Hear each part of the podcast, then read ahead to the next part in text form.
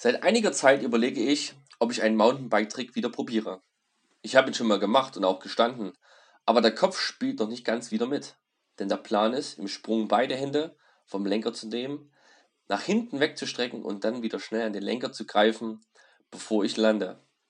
Dieser Trick nennt sich Suicide No-Hander, witziger Name äh, und passend, weil das Loslassen des Lenkers fällt mir wirklich schwer, weil ich im Kopf kalkuliere, was alles schief gehen könnte.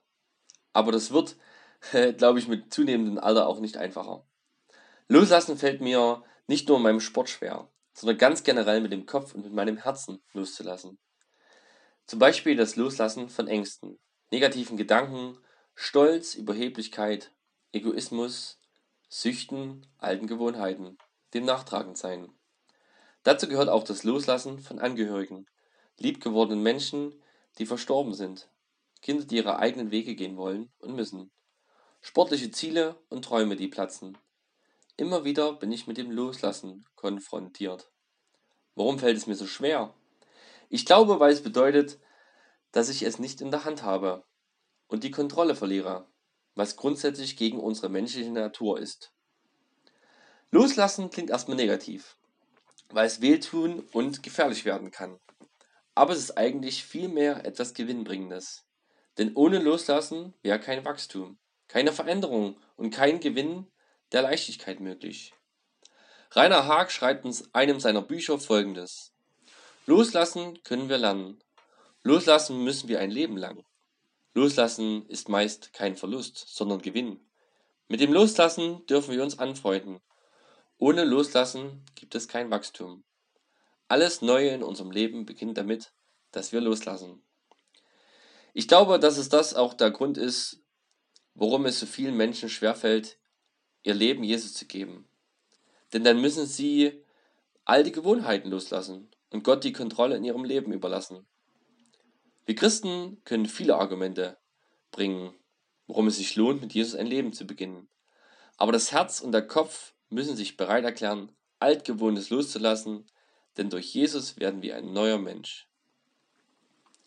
Im Brief von Paulus an die Gemeinde in Kolossee ist das dritte Kapitel überschrieben mit dem Titel Das neue Leben, ein Leben mit dem auferstandenen Christus. Die Verse 1 bis 17 stellen das alte und das neue Leben gegenüber und zeigen, was sich verändert und wie wir damit Gott ähnlicher werden. Doch jetzt legt alles ab auch Zorn, Aufbrausen, Bosheit und Verleumdung. Kein gemeines, gemeines Wort darf über eure Lippen kommen. Belügt einander nicht mehr. Ihr habt doch das alte Gewand ausgezogen, den alten Menschen mit seinen Verhaltensweisen und habt das neue Gewand angezogen. Den neuen, von Gott erschaffenen Menschen, der fortwährend erneuert wird, damit ihr Gott immer besser kennenlernt und seinem Bild ähnlicher werdet. Kolosser 3, 8 bis 10. Für mich bedeutet Loslassen auch Freiheit. Frei zu werden von Dingen, die mich einengen und vereinnahmen, die mir Angst machen und bedrücken. Das kann so vieles sein. Als Christen haben wir schon einen großen Schritt gewagt und haben angefangen loszulassen, indem wir Jesus die Führung in unserem Leben anvertraut haben. Ich sage bewusst angefangen, denn es wird immer wieder ein Prozess bleiben, der mich mein, mein ganzes Leben lang begleitet. Wir können nie früh genug anfangen, das Loslassen zu lernen.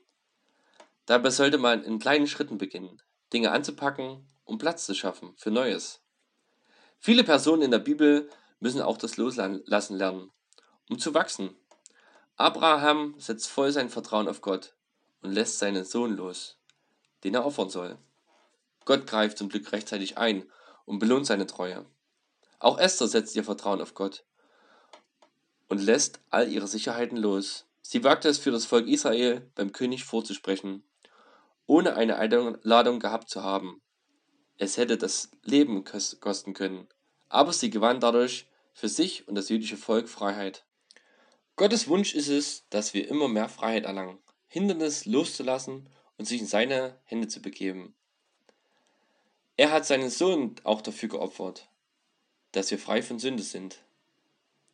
Wo gibt es bei dir gerade Bereiche im Sport oder im Privaten, wo du loslassen lernen solltest? Nimm dir einmal die Zeit und frage Gott, was er wünscht, dass du loslässt. Setze dein Vertrauen auf ihn.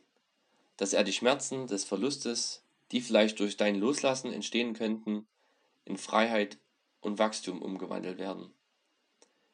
Genial, dass wir so einen Gott haben, der uns das anbietet. Alle Ehre gebührt dafür Gott. Tobias Mittelbach, SAS Action Sports Bike.